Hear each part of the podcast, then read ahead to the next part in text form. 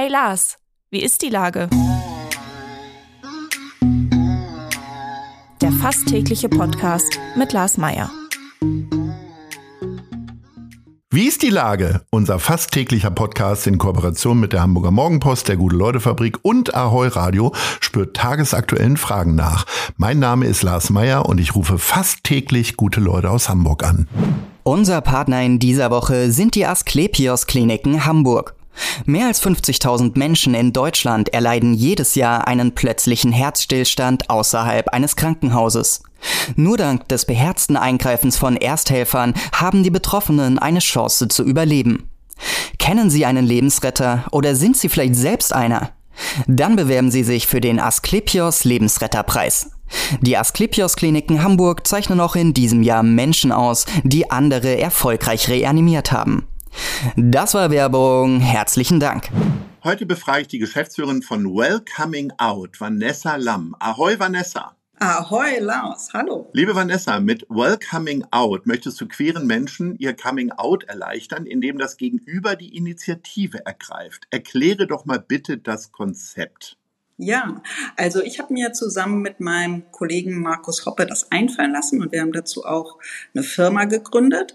Und das Konzept dahinter ist, dass Markus und ich und nicht nur wir, aber davon ausgehen und auch unsere Erfahrung als Diversity-Trainerinnen zeigt, dass es viel mehr Menschen gibt, die eigentlich eine offene und akzeptierende Einstellung gegenüber queeren Menschen haben und das aber ganz oft ähm, weder verbal mal äußern, dass sie diese Einstellung haben, noch sonst irgendwie zeigen.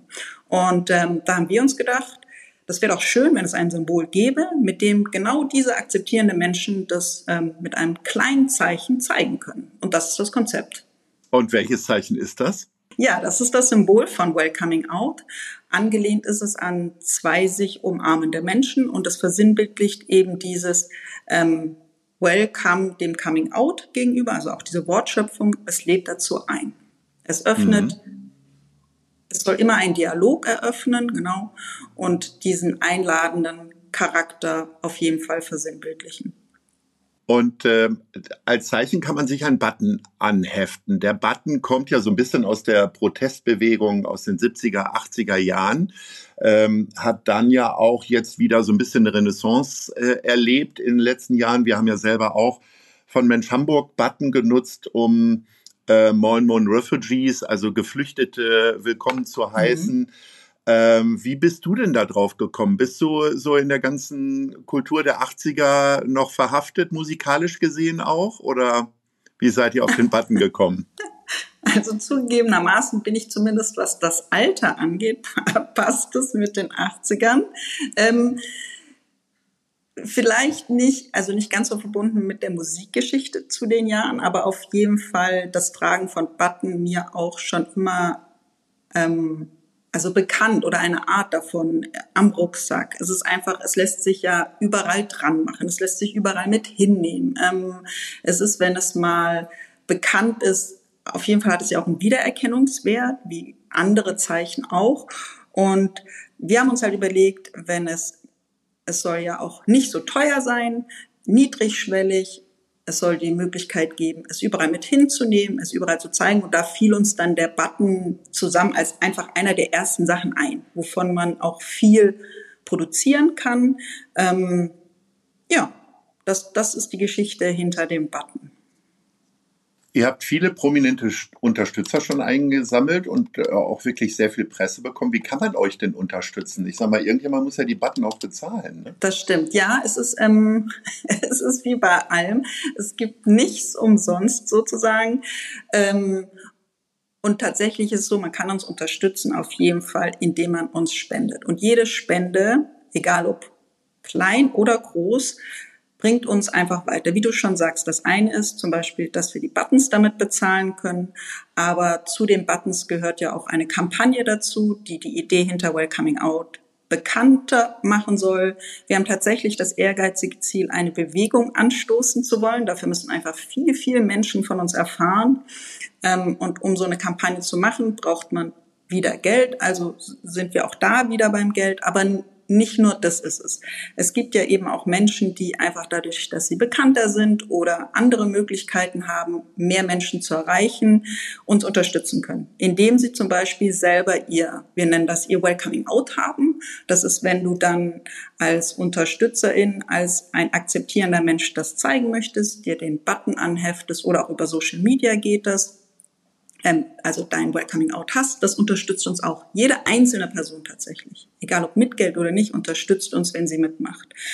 Ähm, und das eine ist sozusagen, wenn ich das noch anfügen darf, sind sozusagen die bekannten Persönlichkeiten, die mitmachen. Das andere ist aber ja auch, dass wir ein Aktionsbündnis gegründet haben von Organisationen und Unternehmen, die uns unterstützen.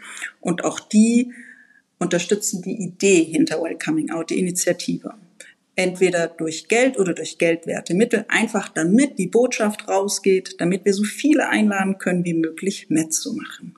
Jetzt startet ja am Wochenende die Pride Week und mündet dann in der Woche danach im Christopher Street Day in Hamburg. Ich bin letztes Jahr selbst in New York gewesen. Da gab es den Pride Month, also einen ganzen Monat wurde da gefeiert. Da ist ja der Ursprung. Die Christopher Street ist äh, im West Village und äh, da begann irgendwann alles äh, mit mhm. den Protesten, mit aber auch im Sinne von bunten Feierlichkeiten und so weiter. Und äh, da habe ich das Gefühl gehabt, dass so alle Marken sich auf einmal in Regenbogenfarben äh, gehüllt haben. Es gab nicht nur Bagels und Burger in Regenbogenfarben, sondern äh, auch Turnschuhe und Klamotten und Sonnenbrillen und alles Mögliche. Und das äh, vor allen Dingen Marken, wo man so gedacht hat, was haben die denn jetzt damit zu tun? Unternehmensberatung oder ähnliches, äh, auf einmal ihr Logo in äh, Regenbogenfarben gehüllt haben. Äh, ich sag mal, das ist zwar schön, dass alle mitmachen, aber da besteht ja schon auch eine kleine Gefahr drin, oder? Ähm, genau, das ist eine große Diskussion, auf jeden Fall auch in der Community und auch außerhalb der Community. Wer soll, wer darf, wer trägt zu Recht den Regenbogen? Ähm, du hast es ganz schön gesagt. Erstmal ist sehr gut, wenn, na, du hast ja gesagt, es ist sehr gut, wenn alle mitmachen. Ich würde sagen, es ist auf jeden Fall gut, wenn sehr viele mitmachen und das sichtbar machen. Einer der wichtigen Sachen ist auf jeden Fall die Sichtbarkeit grundsätzlich.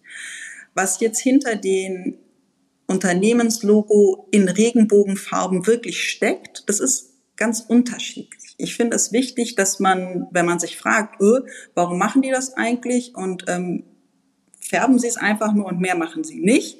Oder steckt da mehr dahinter, dass man sich wirklich bemüht zu schauen, ob dieses Unternehmen oder diese Organisation nicht vielleicht viel mehr auch macht, als man auf den ersten Blick sieht? Ähm, das fängt an, dass viele Unternehmen zum Beispiel Netzwerke für ihre queeren Mitarbeitenden haben, denen dadurch eine Stimme geben, auch Sichtbarkeit geben, Unternehmen anfangen, sich mit Problemlagen zu beschäftigen, in denen queere Menschen einfach immer noch leben. Und ich finde immer, auch ein kleiner Schritt ist ja ein erster Schritt. Auch den Regenbogen zu zeigen, ist für manche Organisationen oder Unternehmen nicht so einfach, wie wir uns das manchmal vorstellen. Von daher ist das auch ein erster Schritt und es ist vielleicht nicht genug. Also ich finde, man kann auch immer sagen, es ist nicht genug, macht noch mehr oder auch mal sagen, das ist nicht wirklich aussagekräftig.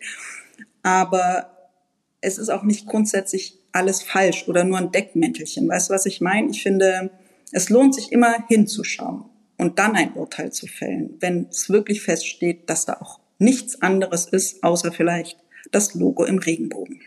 Also je mehr Selbstverständlichkeit dieses Thema erfährt, desto besser ist es ja letztendlich. Und vielleicht brauchen wir irgendwann alle gar nicht mehr den Regenbogen vor uns hertragen, sondern äh, haben es komplett verinnerlicht und haben mhm. buntes Blut in uns sozusagen. Ich habe ja den Christopher Street Day schon angesprochen. Da seid ihr ja natürlich auch in irgendeiner Form dabei. Erzähl mal, was macht ihr? Ja, also wir sind dieses Jahr tatsächlich, also wir existieren ja seit letztem Jahr. Letztes Jahr waren wir auch schon auf dem CSD, aber nicht so sichtbar wie dieses Jahr, weil dieses Jahr haben wir tatsächlich einen Truck, einen Welcoming Out Truck. Und ähm, mit diesem Truck wollen wir auf jeden Fall nochmal die Sichtbarkeit erhöhen der Initiative.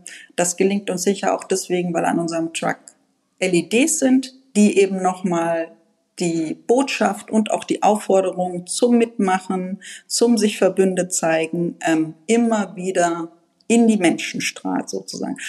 Und wir werden auf jeden Fall auch, also es wird auch möglich sein, Buttons zu bekommen auf dem CSD. Einmal hinter unserem Truck gibt es einen mobilen Button, eine mobile Buttenträgerin wahrscheinlich, bei der man sich auch einen Button holen kann, um mitzumachen. Und auch später auf dem Straßenfest gibt es die Möglichkeit dazu. Ist auf jeden Fall ein sehr, sehr schönes modisches Accessoire, was im Grunde an jedes Kleidungsteil gehört, darf ich mal so sagen. Äh, wir sind schon äh, gegen Ende unseres Gesprächs bei unserer Rubrik. Nice oder Scheiß. Was gefällt dir denn neben euren Button gerade am besten oder was regt dich besonders auf? Ja, ich finde, in Zeiten wie diesen ist es auf jeden Fall wichtig, etwas Positives zu benennen. Deswegen würde ich gerne in die Kategorie Nice greifen. Und für mich in den letzten Tagen auf jeden Fall besonders schön und erwähnenswert ähm, sind die Organisatorinnen des Dyke Marches. Das ist hauptsächlich das Lesben-Netzwerk. Aber ich finde es super, dass im Ehrenamt so viele Menschen nochmal dran beteiligt sind, ein, sagen wir mal, eine kleinere Protest, ähm, Bewegung, die ja auch traditionell sehr alt ist, nämlich den Dyke March am Freitag vor dem CSD, vor der Parade veranstalten und ich freue mich mega drauf. Das ist einfach nochmal eine andere Atmosphäre und ich bedanke mich bei allen, die das auch dieses Jahr wieder möglich machen. Liebe Vanessa, ich äh, wünsche dir ganz viel Kraft und Erfolg für eure Aktion. Äh, vor allen Dingen aber nicht nur innerhalb der Pride Week. Und äh, ich weiß, es gehört immer sehr viel Mut, sich gesellschaftlich zu engagieren und vor allen Dingen auch sehr langen Atem. Und genau den wünsche ich dir und sage Ahoi. Ich bedanke mich ganz herzlich für die Möglichkeit, mit dir zu schnacken eine Runde, Lars. Ich hoffe, wir sehen uns bald mal wieder und sage ebenfalls Ahoi. Dieser Podcast wird präsentiert von der Gute-Leute-Fabrik, der Hamburger Morgenpost und Ahoi Radio.